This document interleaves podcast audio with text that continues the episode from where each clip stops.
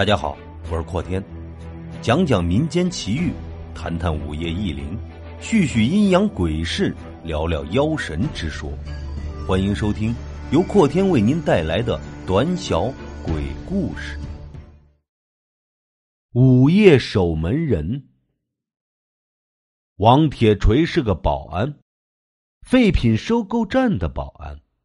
不过，大家千万不要小看王铁锤的这个保安。这货的收入几乎每个月都能过万。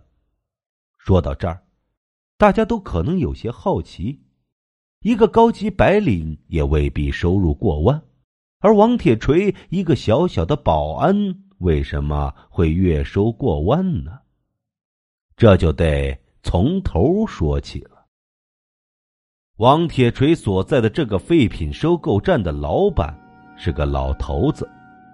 干了几十年无儿无女，如今年纪也大了，平时不怎么来收购站，因此这个废品收购站的管理是相当的松懈，给了王铁锤可乘之机。自从王铁锤到了这个废品收购站来上班，他每天晚上都不闲着，在白天的时候。他就有意的瞄着废品收购站里的一举一动，记住了一些价格高的废品金属物品存放的位置。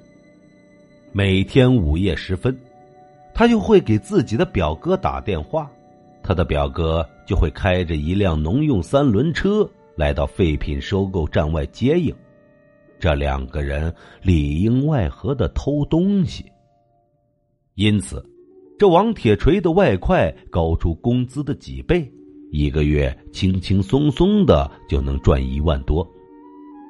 几个月下来，这王铁锤利用偷出来的废弃金属，把自己养得白白胖胖，一身的肥膘。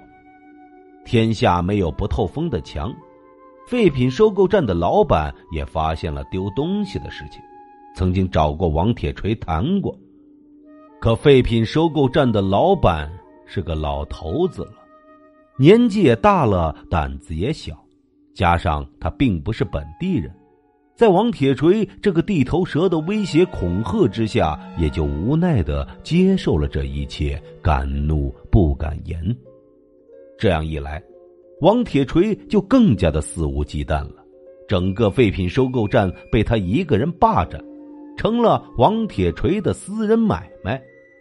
这天，王铁锤在分类废品的时候，发现了一个打着补丁的蓝色布包。这个布包看上去四四方方的，让王铁锤感到非常的好奇。这货打开蓝色布包一看，眼睛瞬间就直了。这个蓝布包裹里装的全部都是钱，虽然这些钱都不是百元大钞，面额很小。可数量却非常的可观，初步的估计一下，至少也能有两万多块钱。王铁锤可高兴坏了，没想到还能有这样的意外收获，这货的鼻子都美得冒泡了。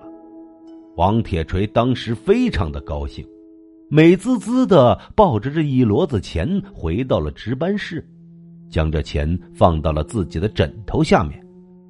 可王铁锤刚刚将自己这一摞子钱放好，一个满身是补丁的老太太就来到了值班室。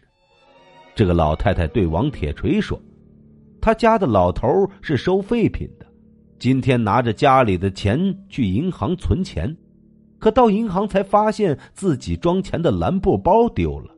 这老头子一急之下犯了心脏病，被送到了医院里。”老太太对王铁锤说道：“这两万块钱是老头子的救命钱，想让王铁锤帮忙找到。如果找到，老太太答应会分给王铁锤一半。”王铁锤一听这话，当时就不愿意了：“老子放着两万块钱不要，要你的狗屁的一半！”这老太太也太会做梦了。不过，为了不引起老太太的怀疑。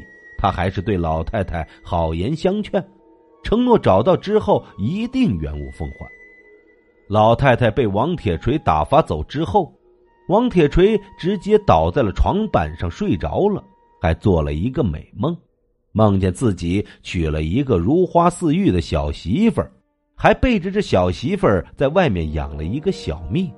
在梦中，这货的大板牙都快美掉了。王铁锤被一阵敲门声给震醒了，起来一看，那个老太太居然又回来了。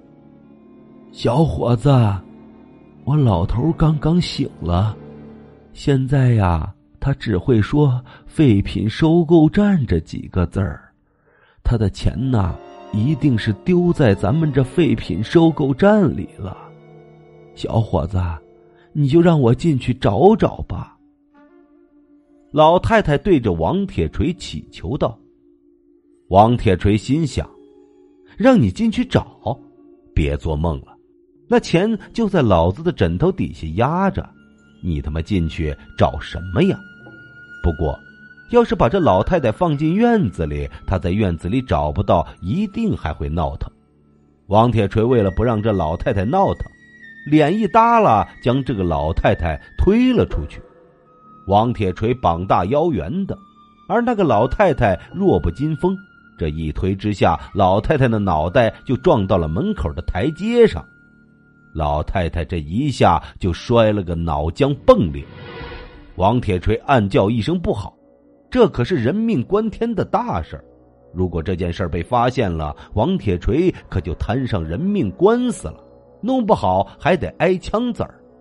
情急之下，王铁锤将老太太的尸体拖走，拖到了废品搅碎机器里，一盒电闸。就把老太太的尸体搅了个粉碎，将老太太的尸体搅碎之后，王铁锤的心这才放下。为了庆祝自己劫后余生，王铁锤在街上买了一只烧鸡和两瓶二锅头，准备自己一个人好好的庆祝一番。王铁锤心里一高兴，就喝个没完没了，一直喝到了大半夜。王铁锤又听到了一阵敲门声，这货打开房门一看，一眼望过去，王铁锤差点被吓死。